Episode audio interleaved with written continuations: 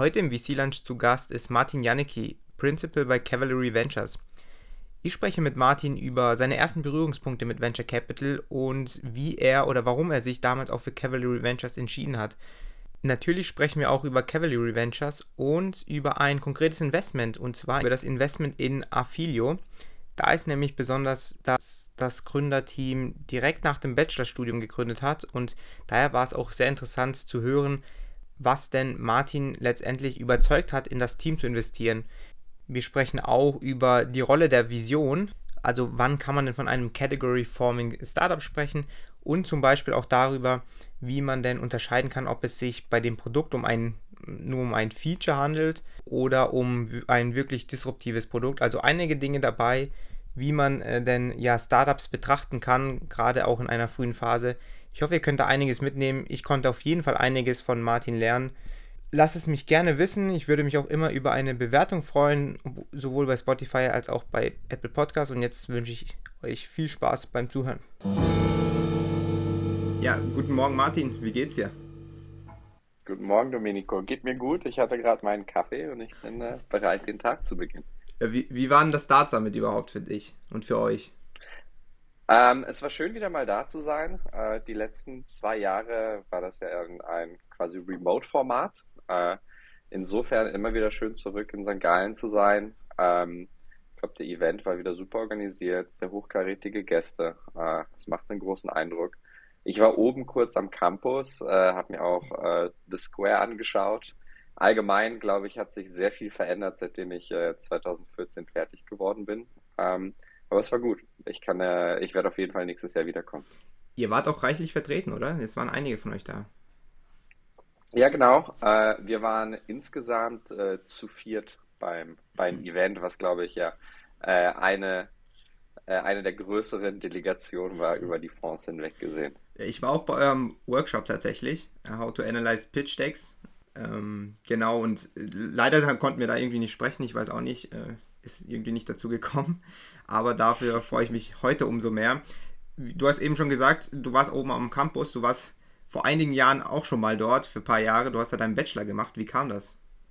Ja, ähm, ich glaube, rela relativ einfache äh, Antwort. Ich hatte ein, äh, ich wollte Business studieren. Ähm, und habe mich natürlich umgeschaut, was, was wirklich irgendwie gute Schulen sind in dem, äh, in dem Hinblick, äh, zusammen mit, mit einem Schulfreund. Das Problem ist, wir beide hatten äh, richtig schlechte Abiturnoten. ähm, und äh, haben uns dann umgeschaut, wie man das kreativ gelöst bekommt. Ähm, und hatten letztendlich beide sozusagen den Glück, den Aufnahmetest in St. Gallen zu bestehen.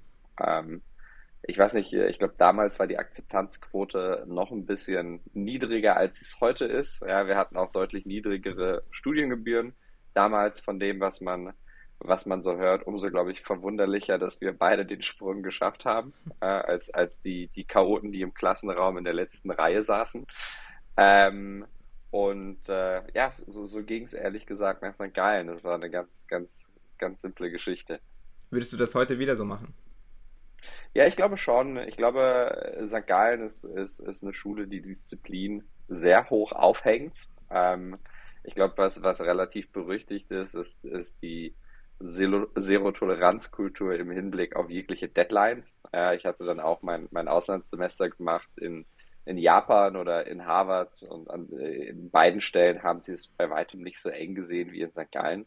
Äh, aber ich glaube, wenn man sich erstmal an dieser Gangart gewöhnt, äh, hat man auch einen anderen Anspruch an sich selber.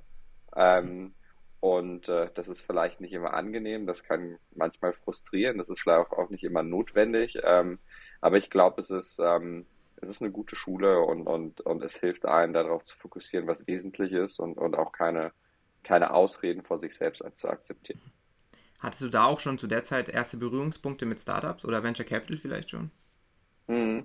Also ich bin, äh, so, so wie bei mir das ganze Thema Venture Capital irgendwie auf der Platte gelandet ist, ist relativ ungewöhnlich. Ähm, ich ich habe studiert und ich hatte irgendwie während des Studiums keine, keine so genaue irgendwie Vorstellung, in welche Richtung irgendwie das geht. Ja. Ich wusste, ich kann mit Zahlen eigentlich ganz gut. Ich wusste, dass ich irgendwie relativ kreativ bin. Ich mag Geschäftsmodelle sehr, sehr, sehr gerne. Ich bin in einem, in einem äh, Kurs mal auf diese Business Model Canvas gestoßen. Das hat mich richtig irgendwie begeistert.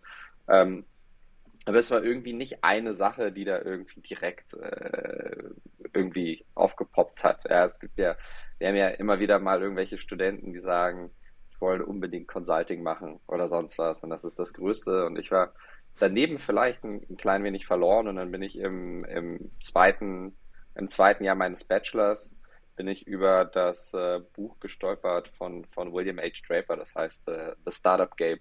Und das sind effektiv in einem Satz kurz umschrieben die, die Memoiren eines der Gründungsväter des, des Silicon Valley, des, des quasi West Coast Venture Capital Investments. Und ähm, dieses Buch hat mich wirklich sehr, sehr tief beeinflusst. Also ich habe das, ich habe das absorbiert und das ist bei mir eingeschlagen wie ein Blitz. Ich dachte, okay, genau das ist es. Genau das möchte ich machen. Und ähm, dann äh, ging es halt irgendwie darum zu schauen, okay, wie sieht das eigentlich aus in der, in der echten Welt? Ja. Und habe natürlich ähm, sehr viele Leute irgendwie angeschrieben, mit sehr vielen Leuten gesprochen, sicherlich ähnlich auch wie du das heute tust, ja? und, und wie du zu deinem, zu deinem ähm, Podcast kamst. Äh, ich habe äh, mein allererstes Praktikum gemacht in Berlin, damals bei Springstar. Das war ein Accelerator, den Klaus Hommels aufgesetzt hat. Ich glaube, äh, ganz abgekürzt gesagt, Rocket Internet war damals, glaube ich, in Hochform, äh, insbesondere in Berlin und haben viele Modelle kopiert. Und hier der Ansatz war halt ein bisschen, das, das, das hat man da auch gemacht, aber der Ansatz war zu sagen, wir erlauben es den, den US-Originalen sozusagen eine Expansion nach, nach, nach Europa erfolgreich zu bestreiten. Äh, und die saßen dann da. Also was ganz spannend war, wir hatten halt, unser Büro war halt eine, eine komplette Etage, ja, und da drin waren halt verschiedene Startups und, und eins dieser Unternehmen war beispielsweise die Europazentrale von Airbnb, die zu dem Zeitpunkt, ich glaube, 15, 20 Leute waren. Ja. Äh, was natürlich auch jetzt ähm, wir sprechen hier von, ich glaube, dem Jahr 2012, ja, also mittlerweile zehn Jahre her. Seitdem hat sich, hat sich einiges getan, aber ich glaube, äh, kurz gesagt, nachdem ich das Buch gelesen habe, habe ich eigentlich jeglichen Content irgendwie aufgesammelt, der, der in diese Richtung ging und ähm, habe auch versucht, in der echten Welt Netzwerk zu knüpfen und Proofpoints zu sammeln und zu schauen, ob das halt wirklich das ist. Und das hat eigentlich mein, mein Verdacht, dass ich das unbedingt tun möchte, nur noch irgendwie bekräftigt. Ähm, und dann fing ich an, so ein bisschen meinen Plan zu schmieden, wie ich das, äh, das am besten hinbekomme, dass ich auch äh, in diesem sehr kleinen und selektiven Feld äh, zu, äh, arbeiten darf irgendwann mal. Ja, sehr spannend. Wie bist du denn, was waren denn deine nächsten Stationen? Also wie bist du dann letztendlich bei Cavalry 2017 gelandet? Also fünf mhm. Jahre später, da, was war, was kam dazwischen? Genau, also ich habe erstmal erstmal fertig studiert. Ähm, ich habe die Startup-Welt gesehen, ich habe mit ein paar Leuten irgendwie gesprochen. Ich glaube, man muss sagen, zu der damaligen Zeit gab es, gab es deutlich, deutlich weniger Fonds in Europa. Ja, das ganze Ökosystem war deutlich weniger entwickelt und von den wirklich, sage ich mal, coolen Fonds gab es noch mal weniger. Ja, die konnte man wirklich an einer Hand irgendwie abzählen. Ähm, und wie ich da vorgegangen bin, ich hab, äh, bin da sehr viel durch, durch auf LinkedIn rumgescrollt und habe einfach geguckt, was sind eigentlich so die Backgrounds von den Leuten, die bei den Fonds arbeiten. Ja, auf Partnerebene, aber auch auf Principal und, und Associate-Ebene. Und ähm, ich habe ganz grob so drei verschiedene irgendwie Cluster an, an, an Lebensläufen irgendwie gesehen. Du hattest einmal die Leute, die entweder Gründer waren oder aus, aus Startups kamen. Ähm, das etwas zu gründen, nur ins VC zu gehen, fand ich das ein schrecklicher, schreckliches Mittel zum Zweck. Ich glaube, was, was ein Startup irgendwie äh, anging, zu der Zeit gab es eigentlich in Berlin wenig außerhalb von Rocket Internet und, und ich glaube auch für mich, ich habe mir fast mein gesamtes Studium selber finanziert oder mit Stipendien finanziert und äh, ich glaube, das, das war einfach an dieser Stelle nicht attraktiv. Und dann darüber hinaus blieb halt dann noch Banking und Consulting. Ähm, und da fand ich Banking deutlich interessanter. Ähm, und habe dort meine, meine paar Stationen im, im Banking gemacht. Ich glaube auch hier ein bisschen auf einem ungewöhnlichen Weg. Äh, konnte nicht die Summer Internships machen in London, weil ich nicht interviewen konnte, weil ich im Austausch in Japan war und nicht für die Interviews herfliegen konnte. Das heißt, ähm, das ging da so, so ein klein bisschen ungeradlinig, aber habe dann meine Volltime-Stelle angefangen bei der, bei der Credit Suisse in London im Leverage Finance und Sponsors Team.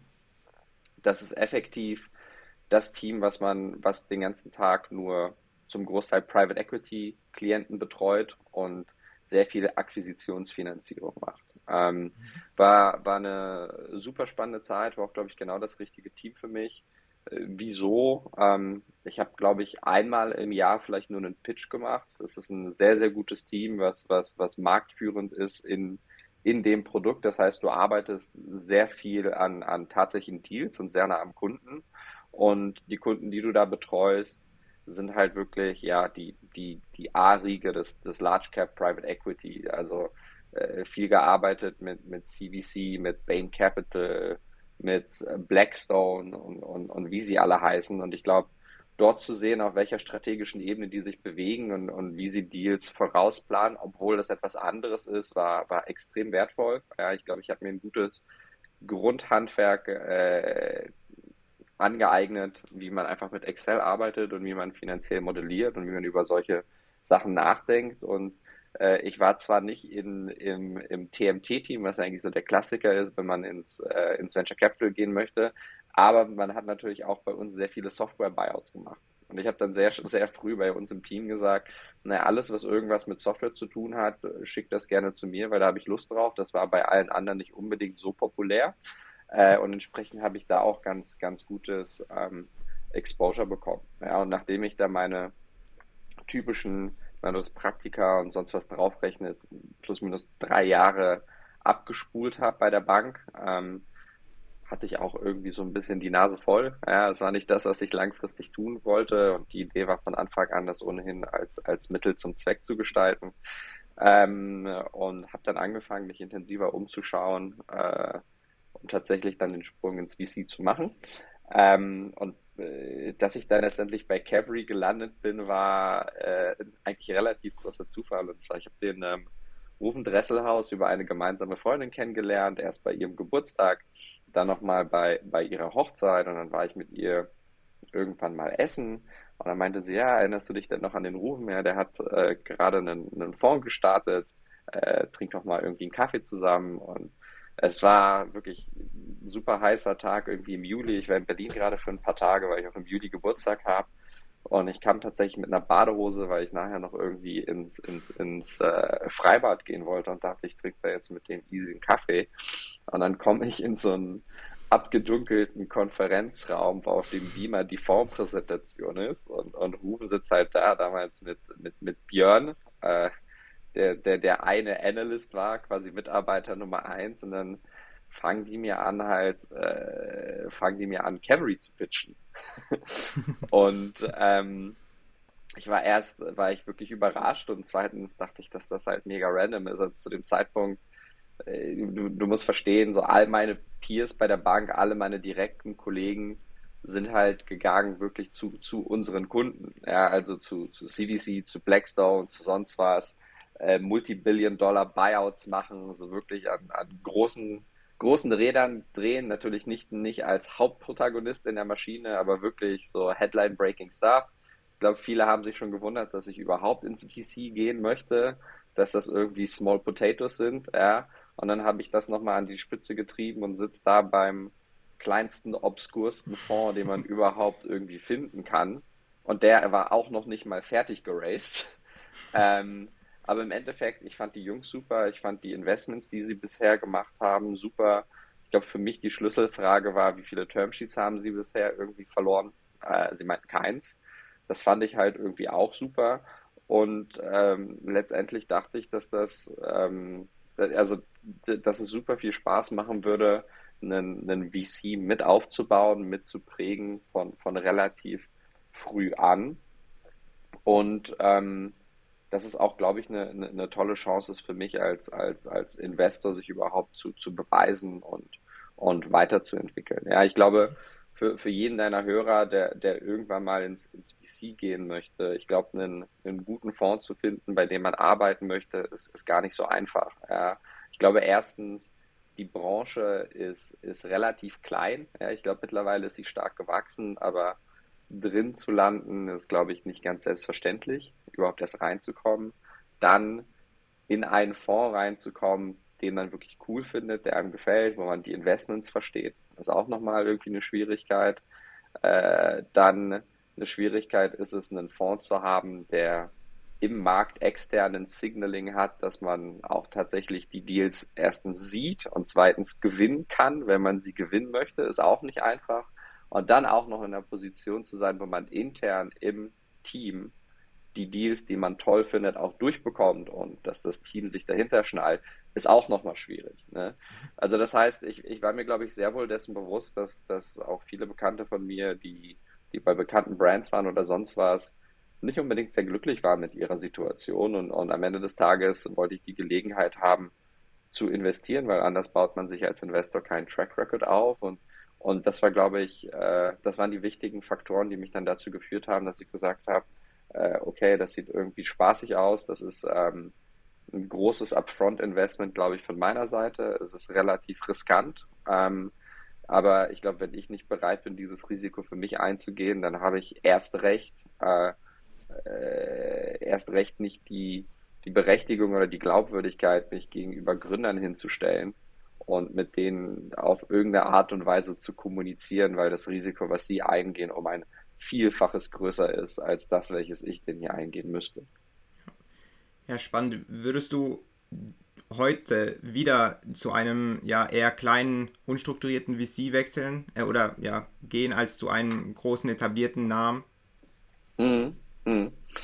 Ähm, es ist interessant. Ich glaube, ich, ich habe jetzt rückblickend meine Entscheidung nicht bereut. Ja, ich glaube, für, für, mich ging die Rechnung auf. Ähm, ich kenne viele Leute, die auch zu kleinen Fonds gegangen sind, viele Leute zu großen Fonds gegangen sind und, und, und alles dazwischen, wo das mal funktioniert hat, wo das mal nicht funktioniert hat. Ähm, deswegen, ich glaube, es gibt hier keine, keine magische Formel. Ja, und oft muss man einfach zur richtigen Zeit am richtigen Ort sein. Und sehr, sehr selten kommt man da halt in, in, in eine Position, wo man mehrere Offers irgendwie nebeneinander legen kann. Ja und dann auch sagt, ja, Salary oder Situation oder sonst was sind mir, sind mir egal. Ich glaube, das Einzige, wo, wo, wofür ich hier plädieren würde, ist, ähm, sich nicht zu sehr von der Außenwahrnehmung ablenken zu lassen, sich bewusst zu sein, was tatsächlich die Herausforderungen sind, ja, und zu verstehen, worauf man sich einlässt. Ähm, und das findet man, glaube ich, heraus, indem man über eine lange Zeit möglichst viele Leute befragt, indem man mit diesen Leuten ein Relationship aufbaut, als dass die einem auch mal bei einem Bier erzählen, was irgendwie nicht so gut läuft ja, oder was sie beschäftigt, womit sie nicht glücklich sind. Ähm, und äh, ja, danach, danach würde ich mich einfach richten. Also ich kann sagen, auch bei, bei relativ vielen Kandidaten, die wir interviewen, ist dieses Bewusstsein noch nicht ganz irgendwie ausgeprägt. Ja. Ähm, und äh, ja, also das ist, das ist ein Ansatz, der für mich funktioniert hat. Und, und ich glaube, der Takeaway ist nicht großer oder kleiner Fonds, sondern der Takeaway ist, hinter die Fassade zu schauen und, äh, und wirklich zu wissen, auf welche Art von Herausforderung man sich einlässt. Ja, ja, das war nämlich auch eine der Fragen, die ich mir gestellt habe, jetzt auch für mein nächstes Praktikum, weil man tendiert natürlich immer dazu, einfach die großen Namen, ja, an die großen Namen zu gehen. Aber ob das dann immer die äh, richtige Entscheidung für einen selbst ist, das muss man natürlich immer selbst wissen. Aber ja, gute Punkte, die du da genannt hast möchten wir mal über Cavalry sprechen. Was macht ihr? Was schaut ihr euch an? In was für Startups investiert ihr? Mhm, mhm. Ja, ich glaube, äh, wir sind bei Cavalry von den Personen her ein ziemlich bunter Haufen und wir haben auch ein relativ buntes Portfolio. Ja. Ähm, das heißt, äh, wir sagen immer, wir investieren in Softwarefirmen. Das wird bewusst breit gehalten und hier auch ähm, nicht nur exklusiv Softwarefirmen. Wir haben beispielsweise Investments wie, wie Plantura, ja, die erst einmal das erste Produkt war Dünger im Internet vertreiben, also komplett Non-Software, aber in der langfristigen Version des jeweiligen Investments ist Software der Werttreiber. Das ist für uns wichtig. Ja. Und ähm, darüber hinaus, ich glaube, es gibt immer wieder äh, Themen, die, die man sich anschaut, die man, die man interessant findet. Ähm, aber wir haben jetzt keine, keine feste äh, Einordnung, wie das vielleicht viele Fonds haben oder größere Fonds haben, zu sagen, du machst jetzt nur Fintech in Dach und du machst Travel in Benelux und du machst Foodtech und dann sagt die Person, ich habe aber keine Lust auf Foodtech, also ja, aber das ist die einzige Nische, die wir haben, take it or leave it, ja. Ähm, ich glaube, wir bei uns äh, hat, ist es relativ, ich glaube, wir haben zwei große Vorteile. Ähm, erst einmal im Team sind wir, wir sind sehr offen damit, Dinge zu teilen. Ja, das heißt, ähm, es gibt wenig Ellbogenmentalität im Hinblick, dass wer welchen Deal irgendwie gesourced hat und der muss den halt auch unbedingt machen oder wer, wer gesagt hat, ja, das ist aber mein Kompetenzbereich und kommen wir dann nicht in die Quere, sondern äh, wir haben da eigentlich eine ziemlich, ziemlich gute Kultur, wie es dazu geht, zu sagen, dass wir einfach äh, gemeinsam Wert stiften wollen und, und miteinander teilen und das heißt, wenn man ein Thema reinkommt, den einen spricht das mehr an als den anderen, der eine hat einen besseren Draht zum Gründer als der andere, der eine hat eine Portfolio-Company, die vielleicht Ähnlichkeiten hat im Modell zu dem, was reinkommt. Und so ergibt sich das bei uns ähm, relativ organisch. Ich glaube, was wir uns thematisch sehr, sehr gerne anschauen, aktuell ähm, sind, sind äh, alle Sachen, die in Richtung so digitale Penetration gehen von, von Deskless Workern. Ja, ich glaube, in diese Richtung haben wir ein, äh, ein Investment gemacht, das, das Flip heißt. Das hat Anfang des Jahres eine 30 Millionen Runde Series A bekannt gegeben. Ist quasi ein, ja, ein Slack für Deskless Worker oder ein WhatsApp für die interne Unternehmenskommunikation in der, in der Anfangsphase, ja, da kommt noch deutlich, deutlich mehr dazu. Äh, ein anderes Thema, wo wir, wo wir mehrere Investments gemacht haben, ist, ist, ist so der ganze ja, Themenkomplex rund um Remote Work im Sinne von, was verändert sich mit Remote Workern und für welche Jobs ist das besonders gut geeignet, für welche Jobs ist das weniger gut geeignet, ähm, was für Unterschiede hat das in der organisationellen Aufstellung, welche neue Infrastruktur wird vielleicht notwendig ähm, und welche Implikationen hat das. Ich glaube, darüber haben wir uns relativ viel Gedanken gemacht, da ein paar Investments gemacht, aber ansonsten, ja, es ist immer so ein bisschen Spagat zwischen an Open Mind und a Prepared Mind. Ja, ich glaube, wir tendieren da auf jeden Fall stärker in, in Richtung Openness und die Preparedness äh, holen wir dann dadurch nach, dass wir, ich glaube, wenn bei uns etwas, etwas ankommt, was wir interessant finden und wir uns auf den ersten Blick quasi verlieben, ja, dann können wir uns relativ schnell darauf einigen, auf welches Thema wir denn jetzt bereit sind, Ressourcen zu allokieren, um das deutlich besser zu verstehen. Äh, das heißt, was wir halt machen, ist, ist auf der inhaltlichen Ebene immer wieder so eine Serie von Sprints, wenn etwas Interessantes äh, reinkommt. Ja, ja, interessant. Ihr habt einige Deals, gerade wenn man in euer Portfolio schaut, wo man sieht, okay, die haben schon gute Folgerunden geraced oder auch äh, sehr bekannte Namen noch im Cap-Table drin. Äh, eines dieser Startups, worüber wir sprechen wollen, ist Affilio. Ähm, mhm. Affilio hat jetzt 18 Millionen insgesamt geraced in zwei Runden. Jetzt zuletzt, glaube ich, in der Series A äh, waren das 13 Millionen. Ähm, unter anderem auch mit Cherry, Speed Invest und so weiter. Möchtest du vielleicht erklären, was die, was Affilio macht? Ja, genau. Also Affilio, ich glaube, wenn man es wenn ganz kurz in einem Satz umschreiben würde, ist ähm, genauso wie man den ADAC fürs Auto hat, ähm, ist Affilio das gleiche für jegliche Art von Vorsorge für die Familie. Also womit ähm, Affilio begonnen hat, ist damit, dass sie den populärsten Dokumentengenerator für Patientenverfügung online gestellt haben. Äh, eine Patientenverfügung ist effektiv ein, ein Dokument, was besagt, wenn man handlungsunfähig ist, das heißt, man stellt sich vor, ein Familienmitglied erleidet leider einen Schlaganfall und ähm, dieses Dokument regelt dann, wer die Entscheidungsverfügung hat über die Person, die Assets der Person, alles, was darum herum gehört. Ja. Und dadurch haben die Gründer eigentlich eine Reihe an, an äh, Problemen identifiziert, die auch mit dem Älterwerden zu tun haben, äh, wo man eigentlich sagt, naja, man landet in, wenn jetzt ein Familienmitglied einen Schlaganfall hat, als Angehöriger weiß man nicht, wo man anfangen soll. Ja? Und man hat ein, äh, sehr viele Ansprechpersonen, man hat irgendwie einen Notar, man hat ein zentrales äh, Register, man hat einen Anwalt, man hat einen Arzt, man hat einen Vermögensverwalter, man hat äh, Anträge für Fördergelder, die man stellen muss, man muss zu irgendwelchen Behörden gehen, aber effektiv hat man keinen einen vertrauten Partner aus einer Hand, der einem hilft, zur schwierigsten Zeit, die man eigentlich durchlebt, das alles zu navigieren. Ja, weil das sind, das sind sehr emotionale Entscheidungen, das sind persönlich sehr wichtige Entscheidungen, das sind teilweise auch finanziell sehr große Entscheidungen. Ähm, und vieles dort ungeregelt. Und an dieser Stelle haben wir, haben wir angefangen und äh, geschaut, wie kann man aus diesem Insight quasi ein breiteres Produktportfolio aufbauen. Das heißt, heute ist das Kernprodukt von Affilio die Affilio Plus Mitgliedschaft. Ähm, diese kostet äh, um die 50 Euro im Jahr für eine Familie.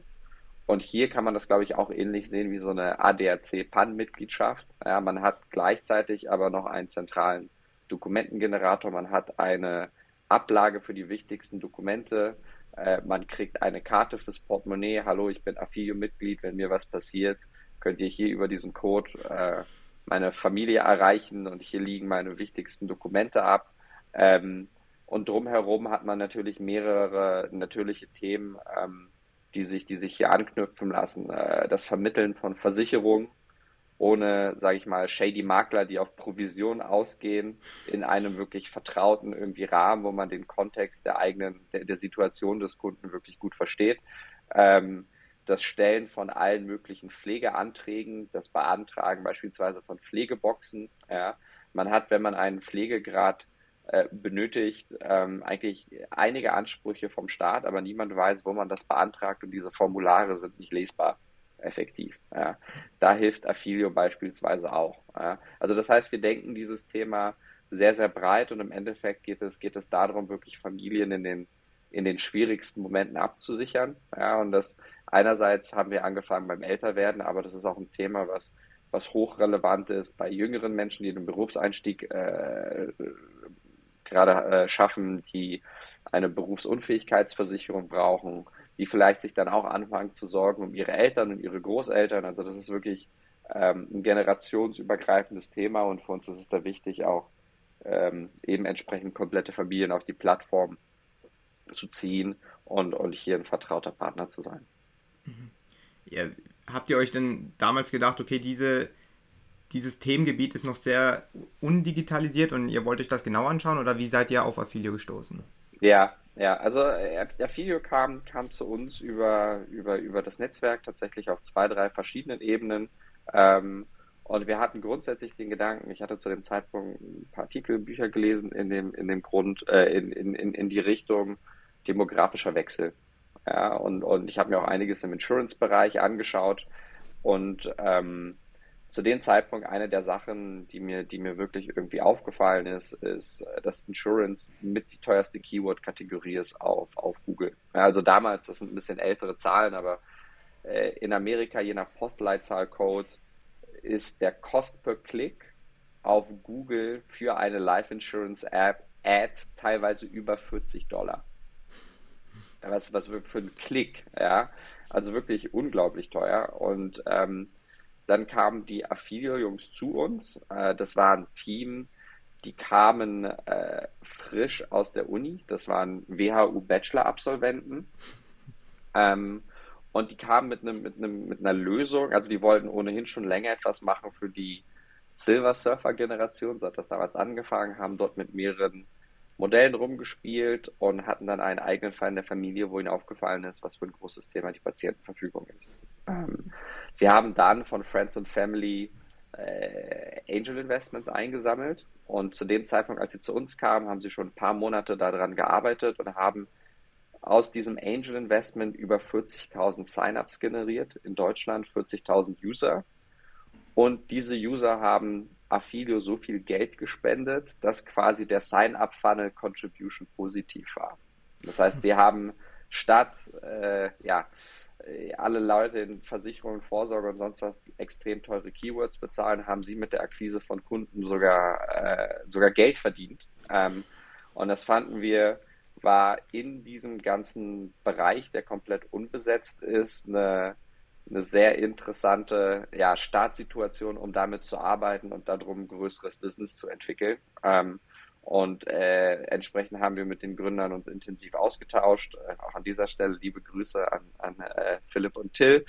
Ähm, wir waren wirklich sehr beeindruckt davon, erst einmal, wie, wie ruhig, wie langfristig sie das Thema angehen und auf der anderen Seite auch, ähm, wie aufgeräumt sie intern die, die, die Operations führen. Also die hatten zum, zum, zum Marketing-Funnel, zu Sign-ups, die hatten alle KPIs ready, alle Dashboards gebaut und die konnten eigentlich einem innerhalb von, äh, von, von wenigen Sekunden direkt immer die Zahl geben, die man haben wollte und dann auch noch erzählen, wieso die Zahl so aussieht, wie sie aussieht. Ähm, und das hat an unserer Stelle äh, wirklich sehr viel Vertrauen erweckt, als dass wir auch bereit waren, in, in diese jungen Gründer damals ein Investment zu tätigen. Ich glaube, ähm, wenn ich jetzt versuche, mal bei uns geistig durch Portfolio zu gehen, ist das auch das jüngste Gründungsteam, in das wir äh, investiert haben. Ja, äh, schon krass, nach dem Bachelor dann äh, sowas aufzuziehen, das ist natürlich sehr äh, bewundernswert. Ähm, was waren denn dennoch Punkte, die dich da noch skeptisch gemacht haben zu der Zeit? Nun, äh, klar, die, die Frage ist, ähm, wir, wir sind da mit einem Produkt gestartet, was, was für sich selber keine, keine Billion-Dollar-Category ist. Ja, zumindest war das zu dem Zeitpunkt nicht offensichtlich. Und die Frage war, ähm, inwiefern kann man äh, aus, aus diesem schönen ja, Wedge into the Market, wir sprechen immer, also bei uns ist es immer ein Thema, über den Wedge into the Market zu sprechen. Was heißt im Endeffekt, womit kann man einen Markt knacken und daraus dann eine ein größeres, sage ich mal, Thema und dadurch ein größeres Thema dominieren. Vielleicht um das an, an, einem, an einem Beispiel ein bisschen bildlicher zu, äh, zu machen, ist ähm, die Idee von Amazon, was eigentlich immer Walmart online abzubilden. Ja, nichtsdestotrotz hat Jeff Bezos ja auch nicht damit angefangen, einfach äh, Online-Kühlschränke abzubilden, auch weil E-Commerce damals ein relativ neues Konzept war. Nein, er hat sich für Bücher entschieden. Wieso? Bücher passen durch den Briefkastenschlitz. Äh, Bücher sind nicht so teuer, Bücher kann man nicht in der falschen Größe bestellen. Ähm, plus äh, die lokale Buchhandlung hat eigentlich immer nur die Bestseller da und wenn man irgendetwas ein bisschen Ungewöhnlicheres haben möchte, findet man das erstens nicht und zweitens muss man das bestellen und ohnehin warten. Ja? Und entsprechend waren Bücher das, das sinnvolle erste Produkt, um, um dann halt irgendwie Amazon großartig aufzubauen. Und ich glaube, auf eine ähnliche Art und Weise haben wir hier eben die Patientenverfügung gesehen. Wir haben gesehen, wie viele Leute sich angemeldet haben, die, äh, die sehr, sehr glücklich waren, auch, auch, auch mit der Leistung und haben hier einen, einen schönen Wedge into the Market gesehen, wie man drumherum deutlich mehr entwickeln kann. Trotzdem war das non-obvious, in welche Richtung das geht, aber wir wussten, wir haben äh, eine interessante Position. Wir haben Gründer, die wir sehr mögen. Wir haben Gründer, mit denen wir, glaube ich, einen guten Austausch haben, die auch sehr coachable sind. Ähm, und äh, dass wir bereit sind, mit denen die, die Reise anzutreten. Ja, also eine der Sachen, die wir immer bei, bei Cavalry sagen, die richtige Arbeit geht erst nach dem Investment los und nicht vor dem Investment. Ähm, und hier hatten wir groben Kompass, wohin die Reise geht und, und äh, am Ende war es ein, ein Bet auf die Founder und wir sind damit auch sehr glücklich. Mhm. Ja, ich, ich meine da so ein kleines Muster erkennen zu können, weil du hast vorhin bei Flip auch schon erwähnt, dass sie mit einer, mit einem kleinen Produkt anfangen und dann hast du auch gemeint, ja, das ist noch so, in Zukunft wird das noch viel größer. Ist das so eine Sache, dass ihr, auf die ihr immer schaut, wenn ihr so Startups seht äh, und ihr überlegt, okay, was, was, kann, was kann man daraus noch alles machen? Also kann man damit eine ganze, einen ganzen Markt mit erobern? Ja, ja, ich glaube, Genau, die, die, eine, die eine Frage ist, ist ein bisschen, habe ich eine interessante Vision für, für das Unternehmen, was ich in Zukunft bauen möchte? Die andere Frage ist, mit welcher Strategie komme ich dort, dort überhaupt hin? Ja?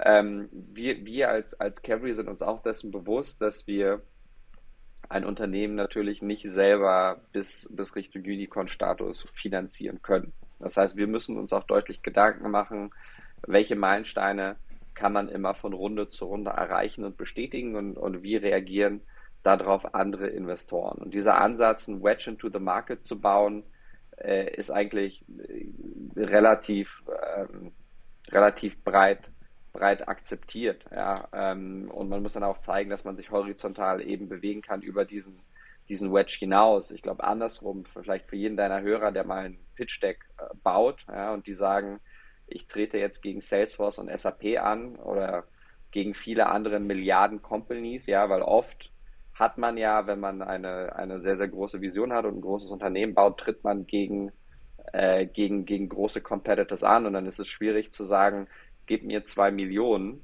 und ich werde alles besser machen können als meine Billion-Dollar großen irgendwie Incumbents. Ja, da ist es, glaube ich, eine deutlich, deutlich äh, glaubwürdigerer Pitch zu sagen, wir fangen mit einer kleinen Nische an, wir fangen mit einem speziellen Produkt an, das machen wir richtig, richtig gut und das erlaubt es uns, all die anderen Dinge drumherum freizuschalten. Und deswegen haben wir strategisch einen Unique Advantage, das, das äh, auszuspielen. Ja, ich glaube, jedes Startup, was wir finanzieren, ist klassischerweise in der Rolle von, von David gegen Goliath. Ja, und äh, ist dann schwierig, wenn David kommt und sagt, naja, ich besiege Goliath einfach frontal im Arm drücken. Ähm, sondern da, da sollte man schon ein bisschen eine, eine fast schon ja listigere Strategie äh, bereit haben. Und ich, ich glaube, dafür ist es auch ein, ein sehr, sehr schönes ja, Signal, dass die Gründer auch in die Richtung denken. Und äh, auch, ich muss auch offen sagen, es ist äh, auf gar keinen Fall bei uns, bei allen Investments der Fall, ja, dass das etwas ist, nachdem wir explizit immer unumstößlich Ausschau halten. Und oft ist es auch so, dass Gründer zu uns kommen, wo wir sagen, wir finden die Gründer super, wir finden die, die langfristige Vision super, aber irgendwie fühlt sich die Strategie noch nicht richtig ähm, an. Und dann arbeiten wir auch in vielen Workshops aus, ob wir da auf, auf ja, einen gemeinsamen irgendwie, auf eine gemeinsame Perspektive hinauslaufen, wie wir das Thema über die nächsten zwei Jahre angehen wollen, um dann erste Meilensteine zu, zu, zu erreichen. Aber dann dennoch, die Vision sollte dann doch schon immer sein, dass da irgendwie steht, wir kämpfen gegen die Allianz an oder sowas, in lang, langfristig zumindest. Ja, genau. Also es gibt, es gibt ab und zu natürlich immer Situationen, wo, wo man weiß, das ist die nächste große Sache. Diese Industrie gibt es noch gar nicht. Ja. Aber oft, selbst wenn man von Category Forming äh, Companies spricht, ja, haben sie irgendwo, äh, sag ich mal, Firmen, die, die sehr nah dran sind und sehr ähnlich sind. Also selbst wenn man sich damals ein Stripe anschaut, hätte man sagen können, naja, guck mal, wie viel, wie viel Zahlungsverkehr läuft in der Welt über, über Kreditkarten, wie groß sind Visa und Mastercard, wie schnell wächst E-Commerce und dann hast du im Umkehrschluss eine, eine sehr, sehr große Marktopportunity in der Kategorie, die vielleicht so noch nicht unbedingt existiert, aber du kannst dich dort an, an mehreren Dingen, die, die drumherum sind, äh, dann doch äh, langhangeln und, und orientieren. Ich glaube, etwas, was ich, was ich vermitteln kann, äh, ist, ist, dass mit fortschreitendem Fundraising von der Company, also man fängt Angel Stage an, geht dann irgendwie Pre-Seed, Seed, A, B, C, bis hin weiter zum IPO. Ähm, ich glaube, es ist, es ist durchaus seltener, dass sich die Größe einer Vision von so einem Unternehmen zwischen der Series C und der Angel Stage deutlich verändert. Ja, die Vision entwickelt sich natürlich weiter, sie wird präzisiert, aber ich glaube, die Größe der Vision ist oft die gleiche. Und, und wie ich das, das herunterbrechen würde, wie man darüber nachdenkt, ist, man erzählt, Fundraising ist immer Storytelling und es ist immer eine, eine quantita äh, qualitative Geschichte. Und je weiter man im Fundraising voranschreitet von Stage zu Stage, umso mehr qualitative Proof Points braucht es, um diese Geschichte eben glaubwürdig erscheinen zu lassen. Ich glaube, ein ganz wichtiger Punkt im Fundraising ist eben nicht nur Luftschlösser aufzuzeigen, sondern auch zu zeigen, dass man äh, selber das glaubwürdige Team ist, was diese Herausforderung bewältigt bekommt. Und eben diese Definition von Glaubwürdigkeit äh, entwickelt sich weiter von, von Stage zu Stage, ja, aber die Größe der Vision typischerweise weniger. Ja, was mich da noch interessieren würde, ist, wie schaffst du es denn zu bewerten, ob das Startup, das jetzt präsentiert wird, eher ein Feature ist von einem großen Unternehmen ähm, oder auch so eine richtige disruptive Technologie werden kann? Also im Sinne von, wo wusstest du, dass Affilio nicht einfach ein Feature von einer Allianz oder von einer anderen Versicherung sein kann? Hm. Ich glaube, im Endeffekt, äh, so früh wie wir investieren, kriegt man darauf nie eine abschließende Antwort. Ja? Und es ist, es ist immer sehr viel, sehr viel Bauchgefühl und, und unsere, unsere Prognosegenauigkeit ist, ist, ist sicherlich noch schlechter als die vom, vom Wetterdienst. Ähm, aber äh, ich, ich glaube jetzt konkret im Fall von Affilio, man schaut sich natürlich an, wer, wer die potenziellen Wettbewerber denn wären, die so etwas bauen würden. Und man schaut sich an, wie sie sich über die letzten Jahre verhalten haben, wie sie von, vom Team aufgestellt sind. Ähm, und ich glaube, da gibt es auch, auch viele, viele andere Beispiele, ähm, die, die da, glaube ich, deutlich offensichtlicher sind, wenn wir uns beispielsweise unser Portfoliounternehmen Forto anschauen, die äh, Freight Forwarding machen, sagt man sich, naja, wieso baut das ein DHL nicht selber oder wieso baut das ein Maersk nicht selber, weil das ist eigentlich sehr nah an dem, was die machen, nur in einer digitalisierten Form und dann buddelt man ein bisschen weiter und sieht halt, dass diese Competitor es versucht haben, es selbst zu bauen, aber keine digitale DNA haben. Also ich glaube, konkret bei Forto haben wir, sind wir da auf Starkzeilen gestoßen wie ähm, äh, Logistik, äh, gro großer globaler Logistikdienstleister stampft 100 Millionen Digitalisierungsprojekt ein, weil es keinen Fortschritt gibt. Ja.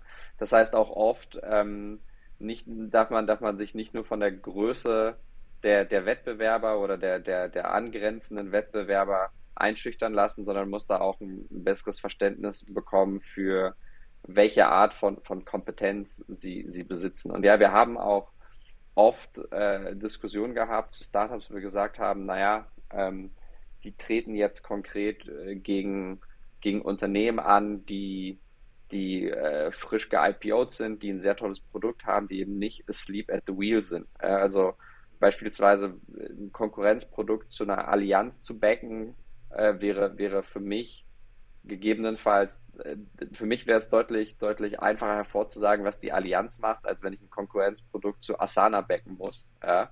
weil ich sagen würde, gut, Asana ist eine Digital First Company, ist eine Product-led Company und die sind alles andere als asleep at the wheel und wenn wir tatsächlich den neuen Holy Grail im, im Productivity Management erfinden, der relativ nah dran ist an dem, was Asana tut, kann das sein, dass die sich was abgucken. Ja, also ähnlich wie das, weiß ich nicht, bei, bei Instagram und, und Snapchat gibt. Also das ist immer eine Einzelfallabwägung ähm, und oft kriegen wir das auch sicherlich äh, ja, haben wir da auch nicht, nicht, nicht den richtigen Schluss am Ende irgendwie gefasst, aber äh, das, ist, das ist im Endeffekt äh, auch in Ordnung.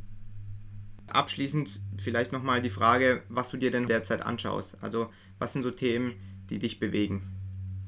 Ich glaube, Themen, die, die, die mir grundsätzlich immer sehr nahe waren und auch bleiben werden, äh, ist, ist viel im, im Fintech-Bereich, ähm, viel im No-Code-Bereich immer noch. Ähm, ich äh, mag das Thema, wie ich schon vorher angesprochen habe, so ein bisschen die, die Digitalisierung von, von Deskless Workern, ja, die äh, und eigentlich so viele Themen, die ja in Richtung äh, SMB Vertical SaaS gehen. Ja, also im Endeffekt eine gute Software für Leute zu, anzubieten, die aktuell digital gar nicht angeschlossen sind oder eigentlich nur ja, sehr, sehr antiquierte irgendwie Software haben das sind, das sind so ganz, ganz grob die Ideen, die, die, die ich aktuell spannend finde und, und du siehst, das ist alles äh, sehr, sehr vage. Ähm, aber man hat halt im Hinterkopf einige irgendwie Gedanken, die man, die man gut findet und dann, wenn, wenn, äh, wenn man ein, eine Investmentgelegenheit in der Inbox bekommt,